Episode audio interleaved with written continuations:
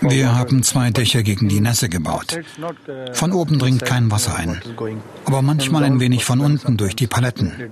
Trocken ist es nicht. Wir gehen hier über die Berge. Du kennst den Weg? In diesen Bergen wissen wir Bescheid. Ich habe zwölfmal das Game versucht. Oft. Diese Berge kennen wir.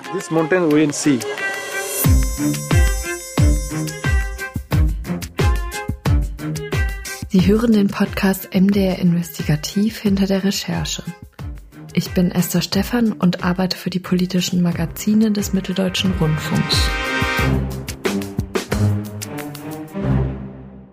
Das Geflüchtetenlager Lipa ist mittlerweile zum Symbol für die rigorose Grenzpolitik am Rande Europas geworden. Rund 2000 Menschen leben in dem Lager, das im Norden Bosnien-Herzegowinas direkt an der europäischen Grenze liegt. Nachdem das Camp im Dezember abgebrannt ist, versuchen die Untergebrachten bei Schnee und Kälte zu überleben. Die Journalisten Florian Barth und Thomas Dart waren vor Ort und können über die Lage der Geflüchteten berichten. Hallo Florian. Hallo. Und hallo Thomas. Hallo, ich grüße dich. Ihr seid jetzt gerade zum Zeitpunkt der Aufnahme seit einer guten Woche wieder in Deutschland. Florian, wie geht's dir? Ja, wir haben fast drei Wochen dort unten gearbeitet und gedreht und gesehen, in welchen schwierigen Bedingungen die Menschen dort leben. Aber auf der anderen Seite sieht man auch, beeindruckende Szenarien, wie die Menschen sich einrichten und dort überleben. Und Thomas, wie seid ihr eigentlich auf die Idee gekommen, überhaupt nach Bosnien zu reisen? Na, wir waren ja schon mal vor knapp anderthalb Jahren dort. Damals haben wir eine Parlamentariergruppe des Europaparlaments begleitet, die Biac besucht hat und Velika Kladuša, also Orte im Nordwesten Bosniens an der Grenze zu Kroatien. Auch die Lager der IOM, in denen die Migranten wohnen, haben wir uns da zusammen mit den Parlamentariern angeschaut. Und wie das natürlich ist bei so einer Politikerreise, da folgt ein Termin dicht auf den anderen, ein Treffen ähm, mit einem Minister oder Bürgermeister jagt den nächsten Termin mit Vertretern von NGOs und so weiter. Und das ist natürlich sehr schön. Man kriegt einen großen Input, wie man heutzutage sagt, in kurzer Zeit. Aber wir wollten denn sozusagen das nochmal so ein bisschen von der Situation genauer erfahren und sind dann einfach noch ich glaube, eine Woche oder vielleicht sogar mehr länger geblieben und haben dann auch einen Beitrag gedreht. Und die Lage hat sich seitdem nicht verändert. Wir waren dann nochmal im März da für Fakt. Und nachdem jetzt Lipa zum Teil abbrannte, kurz vor Weihnachten, nachdem die IOM das Camp, das die dort betrieben hat, verlassen hat, weil sie vorher mehrfach über Monate die Behörden gewarnt hat, dass dieses Lager auf der Hochebene nicht winterfest sei und auch nicht winterfest zu machen sei unter den Umständen. Es fehlt ja zum Beispiel der Anschluss an die Hauptwasser- und Stromleitung und die Behörden haben das dort immer verschleppt, die Genehmigung. Und als dann sozusagen diese Zustände in Lipa durch den Brand ja um die Welt gingen als Bild und auch als Töne verzweifelter Menschen, die dort im Schnee im tiefsten Winter steckten, haben wir uns gesagt, da müssen wir jetzt nochmal hinfahren und dann sind wir einfach losgefahren. Also wir sind doch losgefahren ohne Auftrag, nicht? Wir sind losgefahren, weil wir dachten, das ist jetzt wichtig zu gucken, was dort vor Ort los ist. Du meintest gerade, es hätte sich eigentlich nicht viel verändert, aber gleichzeitig sind ja jetzt im Dezember diese Bilder um die Welt gegangen. Das Camp steht immer noch da, da wohnen immer noch Leute drin tatsächlich, ne? Also als wir das erste Mal dort waren, ähm, gab es Lipa noch nicht. Also da gab es noch das Camp Bira fast im Stadtzentrum und erst im letzten Frühjahr wurde Lipa auf einer Hochebene eröffnet. Und deswegen hat sich die Situation schon geändert, weil die Menschen vorher in der Stadt und rund um die Stadt gelebt haben und mittlerweile auf dieser Hochebene leben im Schnee und Nebel. Die Situation hat sich auch verschlimmert dadurch. Aber konntet ihr in dieses Lager einfach reingehen? Als wir ankamen in den ersten Januartagen, da war das dort oben noch relativ chaotisch. Da konnten wir auch mal in so ein neues Zelt reingucken. Nach ein paar Tagen, als dann das Militär so ein bisschen dort die Sache in die Hand genommen hat und anfing, weitere Zelte zu errichten, war denn sehr viel Polizei präsent, die auch die Journalisten relativ konsequent von dem Platz ferngehalten hat. Es ging ja auch anderen Journalisten so, dass die dort regelrecht verscheucht wurden. Und wir sind dann von Mohammed, der in unserem Film eine Rolle spielt, Mohammed Ajmal aus Afghanistan, den wir dort bei der Essensausgabe kennengelernt hatten und der noch in dem abgebrannten Teil gewohnt hat, sind wir eingeladen worden, haben wir ihn nochmal besucht und um dahin zu kommen, wussten wir, die Polizei würde uns nicht durchlassen und da sind wir halt von der Wasserquelle, wo sich die Leute in dem abgebrannten Teil das Wasser geholt haben. Extra gekennzeichnet kein Trinkwasser, aber es gab ja keine Alternative, weil es keine andere Wasserversorgung gab. sind wir dann mit den Leuten, die haben uns hintenrum in das Camp geführt und das war halt ein Tag, wo es sehr viel Schnee gab. Also ich glaube, so ungefähr ein halber Meter lag da.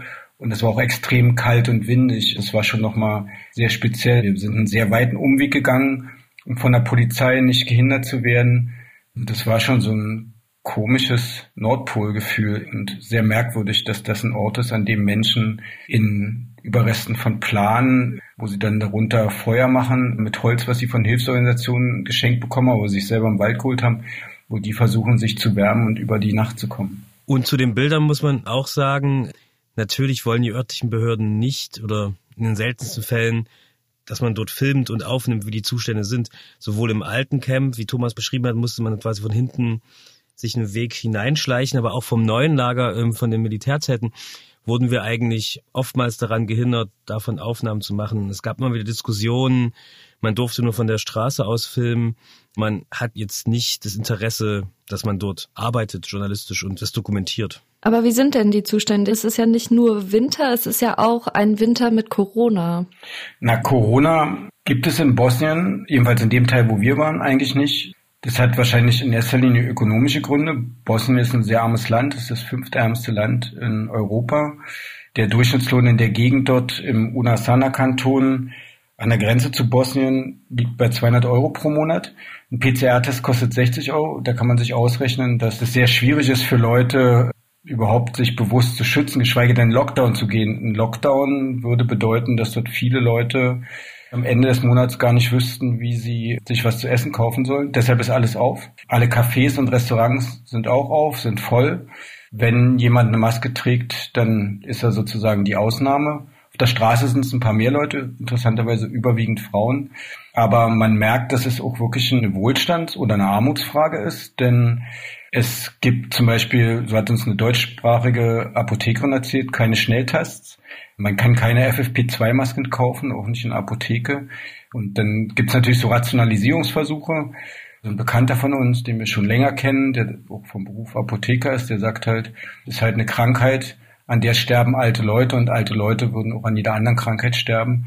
Man hofft einfach, dass es an einem vorbeigeht. Die Testzahlen in Bosnien sind etwa halb so hoch wie bei uns. Die Todesrate ist allerdings doppelt so hoch. Das Gesundheitssystem ist sehr schwach aufgestellt, was natürlich mit der wirtschaftlichen Schwäche des Landes zu tun hat. So wird es eigentlich weitgehend ausgeblendet und dann natürlich erst recht bei den Migranten, wenn sie sich schützen wollen, denn müssen sie selber dafür sorgen. Der Einzige, den wir kennengelernt haben, der wirklich konsequent eine Maske getragen hat, war der Mohammed Ajmal aus Afghanistan, weil er Herzprobleme hat.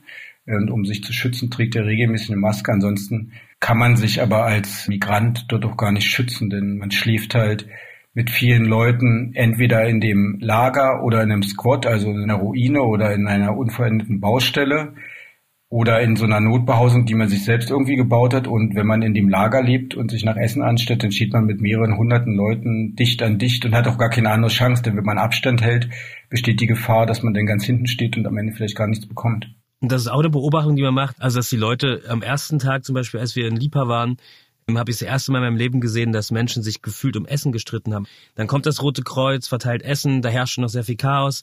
Da denken Leute nicht darüber nach, Abstand zu halten, sondern da wird gedrängelt, geschubst und man steht dicht auf dicht. Also Corona ist für die Menschen, die dort leben, nicht präsent, weil es um andere Dinge geht, überhaupt was zu essen zu haben, im Warmen zu schlafen und an Abstandsregeln oder ähnlichen ist nicht zu denken. Ihr habt ja auch mit dem Mainzer Arzt Gerhard Trabert gesprochen. Der war ja total entsetzt über die Zustände vor Ort. Ich war im Libanon, ich war in Syrien, ich war zuletzt auf Lesbos im Moria und jetzt Karatepe-Camp. Das sind schon schlimme Verhältnisse dort. Aber hier, das toppt das. Würde mich nicht wundern, wenn hier Menschen unter diesen Bedingungen sterben. Wie hält man das aus, das zu sehen? Hat es geholfen, dass ihr ein Team wart und nicht alleine da sein musstet? Naja, da muss man jetzt mal ganz klar sagen, wir sind Journalisten, es ist unser Job, dahin zu gehen, wo Sachen passieren, die jetzt sehr unangenehm sind. Ärzte haben das in ihrem Alltag auch auf den Covid-Stationen, ja nicht nur hier, sondern weltweit. Ja, da muss man halt so eine gewisse Distanz entwickeln und man darf natürlich auch nicht vergessen, wir haben die Leute besucht, wir waren auch viele Stunden unterwegs, haben auch viel mit Leuten gesprochen. Aber wir haben natürlich auch das Privileg gehabt, danach in unser Auto, was ich dann zumindest nach einer Weile aufheizte, und ins warme Hotel zu fahren. Also es war jetzt nicht in erster Linie unser Problem und damit muss man halt umgehen. was sozusagen einem nochmal bewusst wird, wenn man dort ist. Und es sind ja nur von Leipzig zum Beispiel 1055 Kilometer bis Biatsch, dass wir dort eine künstliche Krise haben seit drei Jahren, die jeden Winter auftritt. Eine überschaubare Zahl von Leuten, sieben bis 8.000 Migranten sind zurzeit in Bosnien. Davon sind nach Schätzung der IOM, der UNO-Organisation, 2.500 obdachlos. Das ist keine geringe Zahl, aber es ist ehrlich gesagt auch keine hohe Zahl. Es ist eine Zahl, die man, man denke nur an 2016, mühelos bewältigen könnte, wenn man es wollte, die Leute unterbringen oder Leute auch in die EU reinlassen, gerade Familien. Das passiert nicht, das passiert seit 2018 nicht und daran sieht man, dass es in erster Linie kein humanitäres Problem ist, sondern ein künstlich herbeigeführtes humanitäres Problem, sondern es ist ein politisches Problem, weil sowohl die EU als auch die bosnischen Staatlichkeiten, die sich auch noch gegenseitig blockieren aufgrund der komplizierten Konstruktion Bosniens, dass sie kein Interesse haben daran, dieses Problem zu lösen. Und es wird sich auf absehbare Zeit nicht ändern, weil dieser Wille erkennbar fehlt. Und ich glaube, es kommt auch noch hinzu, dass man ja sagen muss, wie man damit umgeht. Man begegnet Menschen, die dort jeden Tag überleben. Es ist ja trotzdem für uns auch beeindruckend zu sehen, wie sie sich dort einrichten, wie sie Überlebensstrategien entwickeln. Und dadurch begegnet man Menschen. Also man begegnet ja nicht nur Leid, sondern man begegnet auch Menschen, denen man auf einer persönlichen Ebene begegnet. Und man sieht ja trotzdem, dass sie hoffnungsvoll sind, dass sie ab und zu mal trotzdem noch einen Scherz machen und dass sie halt dort überleben und dadurch lässt man es auch an sich ran. Aber es ist ja nicht nur eine Depression, die dort herrscht, sondern teilweise auch beeindruckend, wenn man in so einem Squat ist im Dschungel, wie die sich dort eingerichtet haben, wie sie sich Zelte gebaut haben, wie sie da im Nichts überleben und das stimmt irgendwie auch hoffnungsvoll und zeigt einem diese Realität, wie man vielleicht auch zurückkommt, was dann vielleicht auch hier im Alltag nicht so schlimm ist, wenn man sich vorstellt, wie dort jeden Tag Menschen klarkommen müssen. Du meintest gerade der Dschungel, damit äh, sind äh, die Gebiete außerhalb des Camps gemeint, wo aber tatsächlich auch Menschen dann leben, ne? Genau, der sogenannte Dschungel, wo zum Teil Migranten die in Lipa gelebt haben, aber gesagt haben, sie wollen dort nicht leben, es ist zu kalt oder es ist nicht nah genug an der Stadt, rausgezogen sind in die Wälder und haben sich dort ihre eigenen Notlager errichtet. Aus der Not heraus, nah an einem Fluss, wo sie sich Wasser holen können, leben von gespendeten Lebensmitteln und haben sich da halt eingerichtet und überwintern dort, um im Frühjahr, wenn der Schnee weg ist, zu versuchen, über die Grenze zu kommen nach Europa. Wir waren ja nun das dritte Mal da und es ist jedes Mal beeindruckend gewesen, wie diszipliniert diese Migranten das bewältigen, was sie dort durchstehen müssen. Es ist immer so, die Leute achten sehr darauf, dass sie sich waschen. Sie waschen sich mit eiskaltem Wasser. Das haben wir diesmal wieder erlebt. Das haben wir aber auch schon vor anderthalb Jahren erlebt. Sie gehen dort zum Fluss, waschen sich bei Eiseskälte dort die Haare, um nicht noch irgendwelche zusätzlichen Krankheiten zu bekommen. Allerdings gibt es trotzdem natürlich ein Problem, weil du ja gerade den Arzt angesprochen hattest, dadurch, dass die Leute nicht so oft ihre Sachen wechseln können, schlichtwegweise nicht mehr Sachen haben, geschweige denn die Sachen richtig waschen können, ähm, haben viele natürlich Hautkrankheit, also sprich Krätze und das ist wirklich ein massives Problem. Da hilft auch alle Disziplin nicht, denn wenn diese Zustände so länger andauern, dann kriegt man die Krankheit irgendwann. Thomas, du hast gerade schon erzählt, dass das Camp ja von der IOM betrieben wird. Das ist die internationale Organisation für Migration von der UNO. Ist die UNO damit auch verantwortlich für die Zustände im Lager? Naja, das ist so eine schwierige Geschichte. Man muss dazu sagen, dass die IOMs die Camps in Bosnien betreibt, hat einfach damit zu tun, dass 2018 Bosnien völlig überfordert war. Also viele Flüchtlinge und Migranten kamen, um Bosnien als Transitland in die EU zu nutzen. Und die IOM ist dann eingesprungen, weil sie hat Erfahrung, sie hat die Strukturen, um das zu machen. Dabei ist es auch weitgehend geblieben. Die IOM muss natürlich immer so einen gewissen Eiertanz vollführen, weil sie ist darauf angewiesen, dass die Behörden mit ihr kooperieren. Die Grundstücke und Objekte, die sie nutzen kann, kriegt sie nur über die Behörden und das ist in Bosnien ein Problem. Also A ist nach dem Zerfall Jugoslawiens und dem Ende des Bosnienkrieges sehr viel privatisiert worden. Es steht zwar viel leer, weil es auch viel Abwanderung gibt, aber es ist nicht so einfach, ein Objekt zu finden.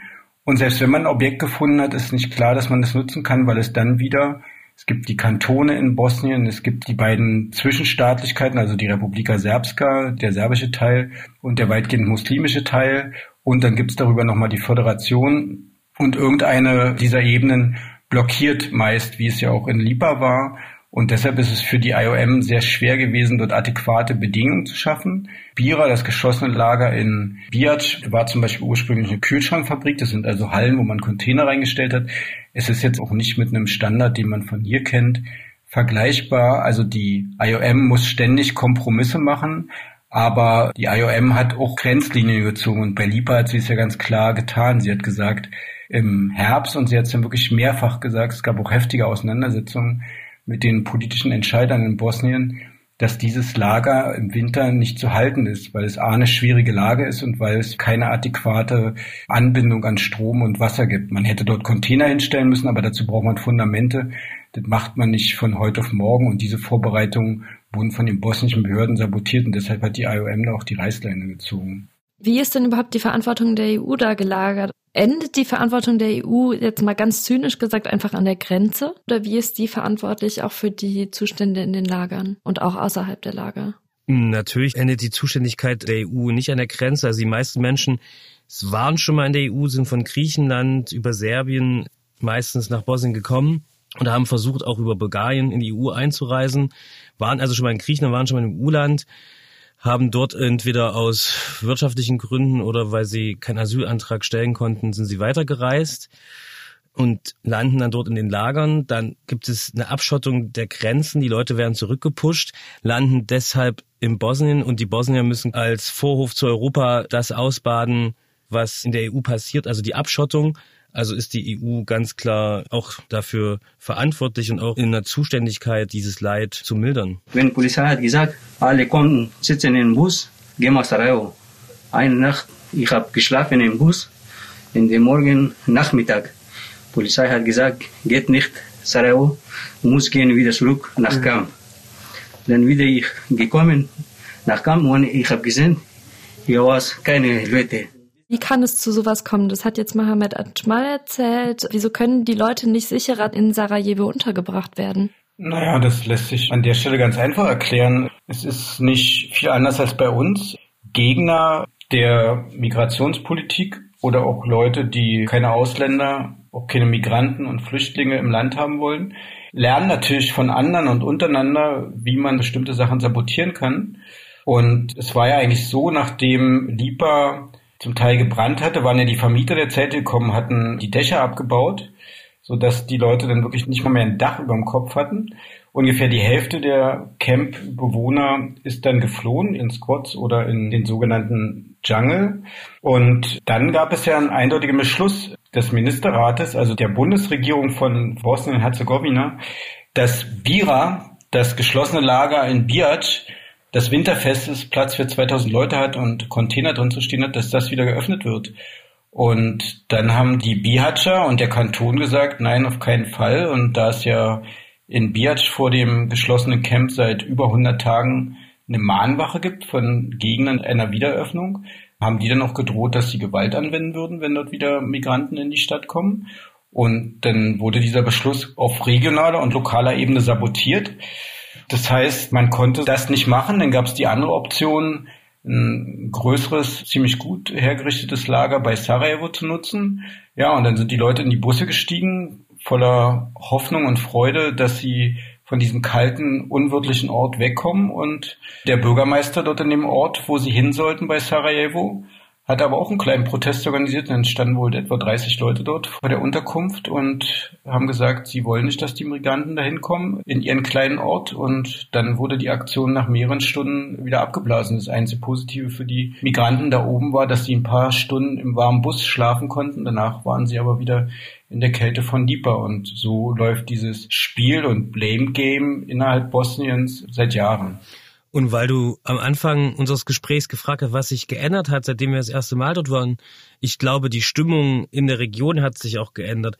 Als wir das erste Mal dort waren, waren die Leute auch sehr hilfsbereit. Es gibt auch noch immer viele Leute, die helfen.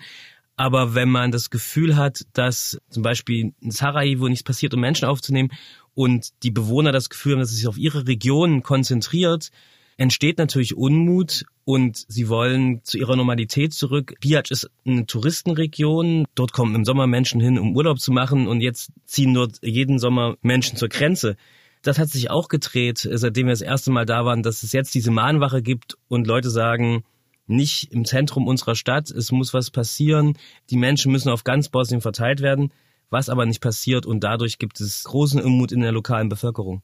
Aber wer hilft denn dann den Menschen? Wer hilft den Geflüchteten? In erster Linie sind es ganz normale Bosnierinnen und Bosnier. Also es ist so, wenn Leute von der kroatischen Grenzpolizei zurückgepusht werden, dann geschieht das oft, so haben wir von zahlreichen Leuten, seitdem wir das erste Mal da waren, immer wieder gehört, nicht nur mit teilweise mit Gewaltanwendung, die auch zu Verletzungen führt, sondern es werden ihnen auch Sachen weggenommen. Wir haben ja selber mal so ein Lagerfeuer auf der kroatischen Seite dicht hinter der Grenze gefilmt, wo eben die verbrannten Reste von Handys, Rucksäcken und Kleidungsstücken lagen. Und die Leute kommen teilweise mit deutlich weniger Kleidung. Manche haben nur noch einen Slip an. Und dann gibt's immer wieder Leute, die sich um sie kümmern. Wir haben das selber erlebt im März. Da haben wir auf dem Weg zur Grenze, auf so einem kleinen Weg, eine afghanische Familie, die frisch zurückgepusht war, getroffen, mit sehr kleinen Kindern. Und da fuhr ein Auto vorbei und dieses Auto kam nach zehn Minuten zurück und der Mann hatte ganz schnell für die Familie eingekauft und hatte dann eben Essen, Getränke und alles. Also es gibt sehr viel spontane Solidarität, ähm, auch in dem Squad, wo wir gedreht haben, in dem Jungle Squad, hatten die Leute Fleisch an dem Tag, wo wir da waren. Und der Ashraf erzählte uns, dass am Morgen eine alte Frau von der Straße gewunken hatte. Da sind sie hingegangen und hat ihr ein Stück Fleisch geschenkt. Es gibt also so eine ganz alltägliche, selbstverständliche Solidarität durch Bosnien und Bosnier.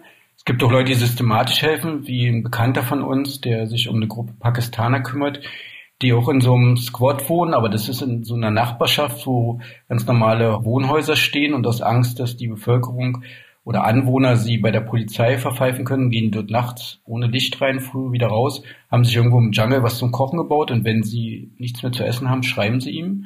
Dann trifft er sich mit ihm am Supermarkt und geht dann mit ihnen zusammen einkaufen. Also es gibt sehr viel gesellschaftliches Engagement, ohne dass Leute Gewese drum machen, oder dass sie Spenden sammeln, sondern sie bezahlen es von ihrem meist sehr kargen Gehalt, einfach weil sie nicht sehen können, dass anderen Leute nicht zu essen und nicht zum Anziehen haben. Und es gibt eine Hilfsorganisation, es gibt wenige Hilfsorganisationen, die in Bosnien offiziell zugelassen werden. Das ist ein sehr langwieriger und sehr schwieriger Prozess, weil die Behörden auch absolut kontrollieren wollen, wer bei ihnen im Land hilft. Und da werden noch viele Organisationen nicht zugelassen, die dann so halblegal helfen, aber teilweise sehr effektiv sind. Also es gibt ja zum Beispiel so einen Verein aus Leipzig, Ost Found. Die Leute haben Öfen geschweißt für die Squads. Inzwischen führen sie die Öfen aus der Republika Serbska in die Region ein und versorgen damit die Squads mit Öfen, die den Vorteil haben, dass die Leute sich da eben nicht ständig den Qualm in die Lunge blasen lassen müssen, wie bei einem offenen Feuer. Und sie bringen jeden Abend Holz zu den Leuten und versorgen sie. Und ist beeindruckend, dass nach dem Brand in Lipa unwahrscheinlich viel Solidarität aus der EU kam, aus vielen Ländern, vor allen Dingen aus Deutschland, Österreich und Italien. Es gibt unwahrscheinlich viele Lkw-Ladungen, die Schuhe, Winterkleidung, Schlafsäcke runtergebracht haben. Man muss ganz klar sagen, ohne dieses zivilgesellschaftliche Engagement wären wahrscheinlich schon Leute gestorben. Eigentlich ist das IOM ja auch zuständig, die Migranten zu versorgen in den offiziellen Lagern. Es gibt nahe der kroatischen Grenze ein Camp mit dem Namen Miral. Und dort gibt es sogenannte Campjumper, also die nachts heimlich über die Zäune steigen, um im Waren schlafen zu können.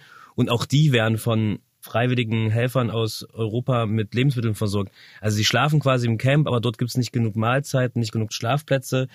Und dann schleppen sie nachts Kartoffeln, Möhren, Zwiebeln, Mehl dorthin, steigen über die Zäune, während der Wachwechsel ist und kochen dann dort heimlich und schlafen dort irgendwo in dem Camp. Oder teilen sich mit anderen das Bett. Das ist halt absurd, weil die Camps einfach randvoll sind.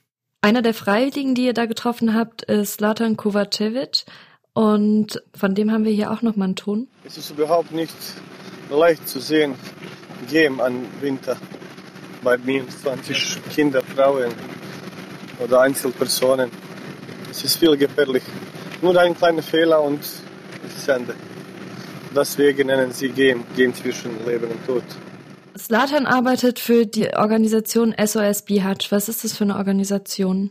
SOS Bihać ist eine bosnische Organisation, die gibt's noch gar nicht so lange. Ähm, die baut im Prinzip auf, auf so gemeinsamen Kooperationen aus der Zeit seit dem Jugoslawienkrieg zwischen vor allen Dingen Deutschen und Bosniern, die dort gemeinsam Hilfe organisiert haben Darf er nicht vergessen, obwohl der Krieg jetzt inzwischen 25 Jahre, also Staten-Abkommen über die jetzigen Verhältnisse in Bosnien 25 Jahre alt ist, sind die Nachwirkungen des Krieges natürlich sehr langwierig. Es gab zahlreiche entwurzelte Leute, es gab zahlreiche verkrüppelte Leute durch den Krieg. Latan hat ja selber als Jugendlicher im Bosnienkrieg ein Bein verloren, ist dann länger zur Behandlung in Deutschland gewesen, wo er dann noch Deutsch gelernt hat. Und als er dann nach, ich glaube, drei Jahren wieder zurückgegangen ist, seitdem kümmert er sich eigentlich um andere Leute, um Kriegsversehrte und so weiter. Und seitdem dieses Problem 2018 dort existiert, dass Bosnien die Transitroute in die EU wird, kümmert er sich eben um Migranten. Die Leute kamen ja erstmal zu einer Jahreszeit, wo es nicht kalt war und da war erstmal das Hauptproblem, dass in den Bergen häufig Leute gefunden wurden, die verletzt waren, die sich verletzt hatten beim Versuch auf das sogenannte Game, also so nennen die Migranten ja den Versuch, ähm, in die EU zu gelangen.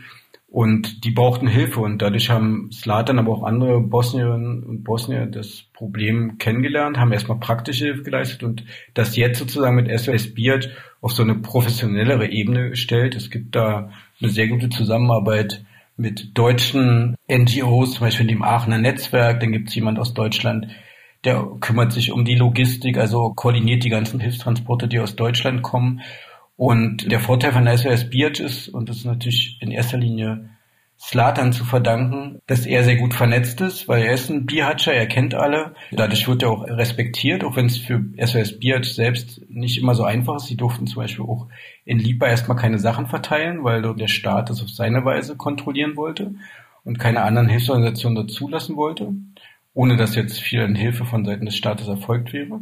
Und so muss Slatan halt mit seiner Hilfsorganisation, obwohl er eben eine offizielle Lizenz hat, muss er eben doch lavieren. Es geht denn so weit, dass eben seine Hilfsorganisation die Polizei in Biat mit einem Computerraum ausstattet. Den hat er uns gezeigt, der ist fast fertig, weil die Polizei so schlecht ausgestattet ist. Das heißt, die würden kaum Steuereinnahmen aus Sarajevo bekommen. Das wird alles in der Zentrale bleiben.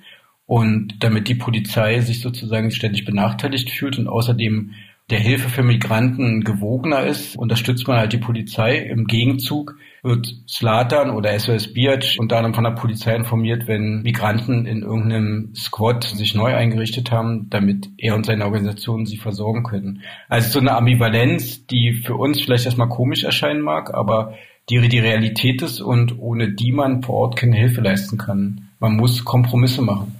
Man labelt das vielleicht auch schnell als Korruption. Am Ende ist es dort geben und nehmen. Also wenn Slatan so nicht vorgehen würde, würde zum Beispiel kein Benzin für die Polizisten in Lipa bringen, dürfte er vielleicht nicht ins Camp. Also man muss in dieser Kleinstadt Kompromisse eingehen und kooperieren. Und das macht Slatan und deswegen hat er auch diese besondere Rolle und ist so gut vernetzt. Ohne das würde es wahrscheinlich nicht funktionieren. Das ist ja aber an vielen Orten das Problem von Korruption, dass sich dann Strukturen einfahren, dass es vielleicht auch gar nicht mehr ohne geht. Thomas, du hast gerade schon gesagt, wir haben es auch in dem O-Ton von Slatan schon gehört, die Geflüchteten, die versuchen über die Grenze zu kommen, die nennen das Ganze The Game. Das klingt irgendwie total absurd. Also es klingt erstmal total spielerisch. Wisst ihr, woher das kommt? Ist es so eine Coping-Strategie oder nehmen die das vielleicht tatsächlich einfach nicht so ernst? Weil es gibt ja auch Leute, die dann sagen, ich habe schon 13 Mal The Game gespielt und bin immer noch nicht über die Grenze gekommen. Ich habe mich dieses Mal wirklich gefragt, woher der Begriff eigentlich kommt. Also es wäre interessant zu wissen, wer es quasi das erste Mal so bezeichnet hat. Aber ich glaube, dass die Menschen dort es auch als Game bezeichnen, um selber damit umgehen zu können. Für sie ist es ja auch wie ein Spiel. Man geht immer wieder los. Es ist wie so ein Levellauf, wie man sich so ein Computerspiel vorstellt. Man schattet sich aus, man hat ein Handy, man hat einen Schlafsack, man läuft los, man läuft zur Grenze und entweder man schafft das nächste Level oder man wird halt zurückgeschlagen und startet wieder von Null.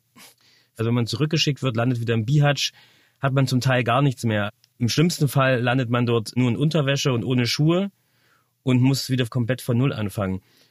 Und sie nennen es das Game, weil das, glaube ich, für alle auch untereinander am einfachsten zu verstehen ist, wenn man sagt, ja, ich habe das Game gemacht und ich bin gescheitert und ich mache es morgen wieder. Aber das ist ja trotzdem auch total gefährlich. Hattet ihr denn manchmal das Gefühl, dass ihr selber in Gefahr seid?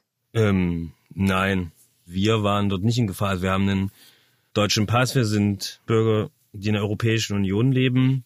Wir sind dort keiner Gefahr ausgesetzt, außer die Behörden ähm, wollten sich aufspielen und ähm, haben sich mal unsere Pässe genauer angesehen, aber wir sind dort nicht in Gefahr, nein.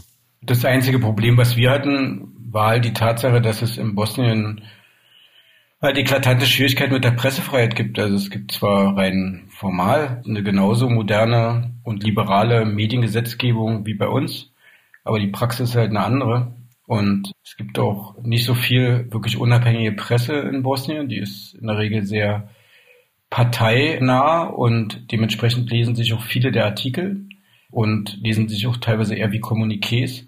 Das ist also eine Sache, die sich in Bosnien noch wahrscheinlich entwickeln muss. Aber das war jetzt nicht wirklich gefährlich für es, war halt nervig, weil es halt Zeit kostet und sinnlose Diskussionen, weil man eben zeitweise nicht arbeiten kann. Aber das ist jetzt nicht gefährlich. Die einzigen, und das sind eben nicht wenige Leute, für die es gefährlich ist, sind natürlich die Migranten und Migrantinnen, weil im Frühjahr, Sommer aufs Game zu gehen, ist eine Sache, die du versuchst und dann schaffst du es oder du scheiterst. Das ist dann bitter, wenn du es zum zehnten oder elften Mal versuchst. Aber es bedroht jetzt nicht dein Leben, auch wenn die kroatische Polizei dich durch einen hüfthohen Fluss zurückjagt und dir Sachen wegnimmt und dich schlägt. Das fügt dir Verletzungen zu. Die können auch böse sein, wie wir selber erlebt haben bei einem Syrer, dem 2019 ein Hund der kroatischen Polizei das Bein zerbissen hat. Aber es ist jetzt sozusagen nicht lebensgefährlich. Ja? Lebensgefährlich ist es im Winter. Es ist dann, wenn es kalt ist, wenn es glatt ist und du den Weg durch die Berge wählst, wie es viele tun, auch jetzt, auch Familien, dann kann es tatsächlich sein, dass du irgendwo abrutscht oder was und das kann dann echt tragisch enden. Und man darf nicht vergessen, es gibt nach wie vor Minenfelder dort entlang der Grenze, ähm, die rühren noch aus dem Krieg her. Die sind zwar gekennzeichnet, aber ob die im Winter, wenn alles verschneit ist, noch zu sehen sind, ist eine gute Frage. Also das Risiko für die Migrantinnen und Migranten gerade im Winter ist sehr hoch. Du hast gerade erzählt, dann wurde der eine Geflüchtete, den ihr vor einer Weile getroffen habt, dem wurde von einem Hund das Bein wirklich zerbissen. Die Bilder sind sehr brutal. Gibt es da irgendwelche Lösungen, wo vor Ort politisch versucht wird, die Situation zu ändern? Wir haben es ja bisher mit der Tatsache zu tun, dass das kroatische Innenministerium schlichtweg lügt, was diese gewalttätigen und auch illegalen Pushbacks angeht. Wir können aus eigener Anschauung sagen, dass das nicht stimmt. Wir haben Flüchtlinge mit ernsthaften Verletzungen getroffen. Wir haben auch diesmal eine junge Ärztin getroffen aus Deutschland, die dort Pushback-Opfer behandelt und von gruseligen Frakturen im Gesicht spricht und an Armen. Sie sagt, interessanterweise sind die Verletzungen immer so gestaltet, dass sie nicht die unteren Extremitäten treffen, damit die Leute noch zurücklaufen können. Das ist schon krass. Da muss man aus meiner Sicht doch viel mehr Druck auf Kroatien ausüben. Kroatien ist ein Land, was sehr viel vom Tourismus lebt.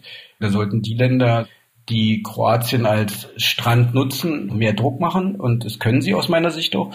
Da muss man aber ganz klar sagen, da ist natürlich von Seiten der EU viel Heuchelei dabei.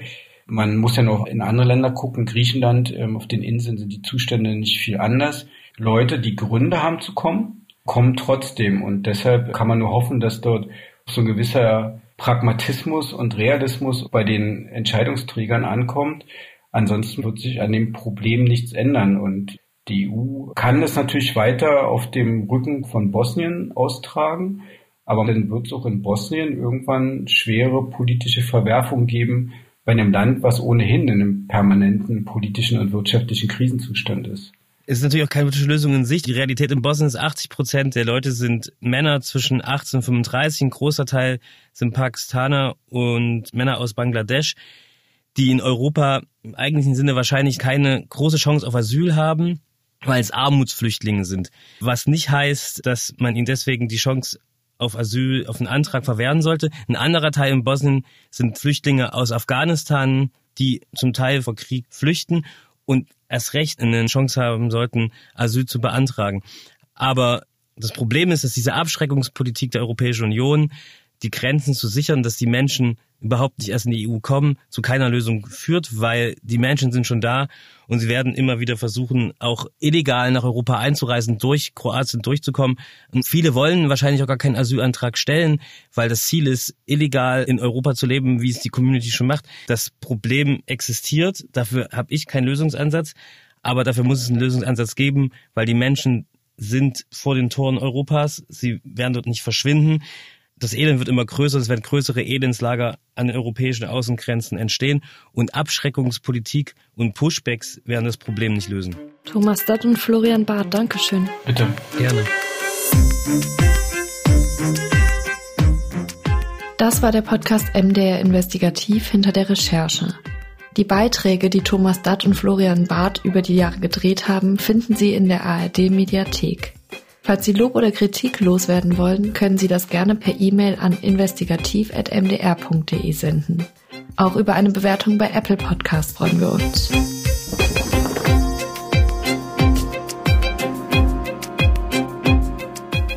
In zwei Wochen, am 25. Februar, erscheint dann die nächste Folge. In der spricht meine Kollegin Cecilia Kloppmann über das Thema Wie gut arbeitet der Verfassungsschutz?